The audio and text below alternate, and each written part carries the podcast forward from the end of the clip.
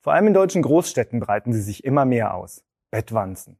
Und wenn sie erstmal da sind, ist es sehr schwer und kostspielig, sie wieder loszuwerden. Wer muss dafür aufkommen? Darüber stritt ein Mieter mit seinem Vermieter. Diesen Fall und zwei weitere aktuelle Mietrechtsurteile stelle ich Ihnen heute vor. Im ersten Fall geht es um Ungeziefer in der Mietwohnung. Wie kommen Wanzen ins Bett? Dieser Frage musste das Amtsgericht Stuttgart auf den Grund gehen. Denn es war zum Streit gekommen. Während die betroffene Mietpartei die Wohnungsmiete wegen des Ungezieferbefalls minderte, vermutete der Vermieter einen nicht vertragsgemäßen Gebrauch der Wohnung infolge mangelnder Hygiene. Das Amtsgericht Stuttgart holte zunächst ein Sachverständigengutachten ein. Dabei stellte sich heraus, dass Bettwanzen am häufigsten aus abgestellten Taschen, Gepäckstücken oder gebrauchten Gegenständen in die Wohnung und schließlich ins Bett krabbeln.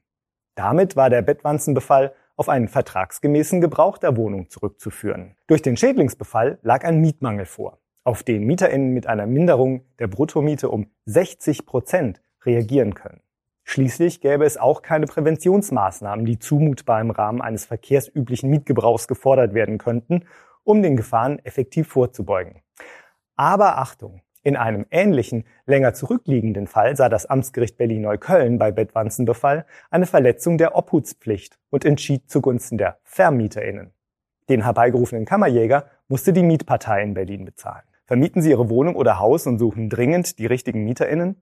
Schalten Sie auf ImmoScout24 kostenlos Ihre Anzeige und profitieren Sie von unserer großen Nachfrage. Kommen wir zum nächsten Urteil. Mietrückstand ist ein Kündigungsgrund. Aber gilt das auch, wenn eine Depression vorliegt und aus diesem Grund die Miete nicht rechtzeitig beglichen wird? Ein freiberuflicher Journalist erkrankte im Juni 2019 an einer schweren Depression. In dieser Zeit konnte er seiner beruflichen Tätigkeit nicht nachgehen und daher seine Miete nicht bezahlen. Auch der Gang zum Jobcenter stellte für ihn eine unüberbrückbare Hürde dar. Als die Miete für August, September und Oktober ausblieb, kündigte seine Vermieterin wegen der Mietrückstände fristlos und fristgemäß das Mietverhältnis. Im November schließlich klagte sie auf Räumung und Herausgabe der Wohnung. Im Januar 2020 glich das Jobcenter die Rückstände vollständig aus. Weitere Zahlungsschwierigkeiten traten nicht mehr auf. Derweil wurde die Räumungsklage vor dem Amtsgericht Münster verhandelt. Hier entschied das Gericht, dass die fristlose Kündigung unwirksam sei, da alle Mietrückstände fristgerecht ausgeglichen wurde. Aber auch die ordentliche Kündigung komme nicht zum Zug, da der Mieter seine Mietzahlungspflicht nicht schuldhaft verletzt habe. Vielmehr sei er wegen seiner schweren Depression nicht in der Lage gewesen zu arbeiten bzw. Leistungen vom Jobcenter zu beanspruchen.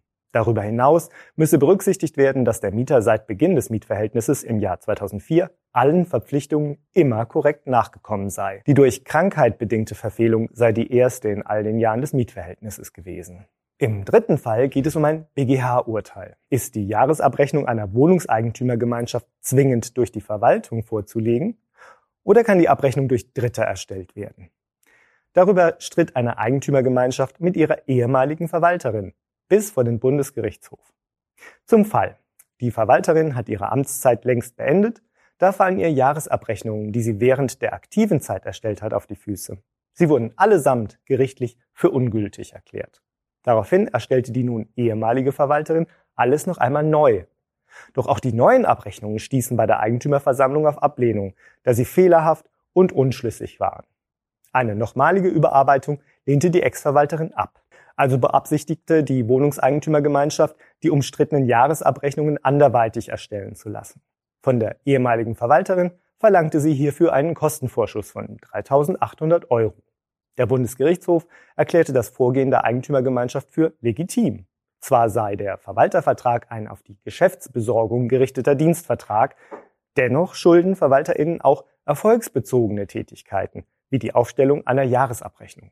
Verstoßen sie gegen diese Pflicht, kommt ein Anspruch auf Kostenvorschuss für die anderweitige Erstellung der Jahresabrechnung in Betracht. Allerdings nur dann, wenn die Erstellung der Jahresabrechnung eine vertretbare Handlung ist. Damit sind wir am Ende der ImmoScout24 Vermieter News im Juni. Die ausführlichen Fälle finden Sie auch in den Beschreibungen. Wenn Ihnen unser Beitrag gefällt, schenken Sie uns einen Daumen hoch und abonnieren Sie uns. Vielen Dank für Ihr Interesse und bis zum nächsten Mal.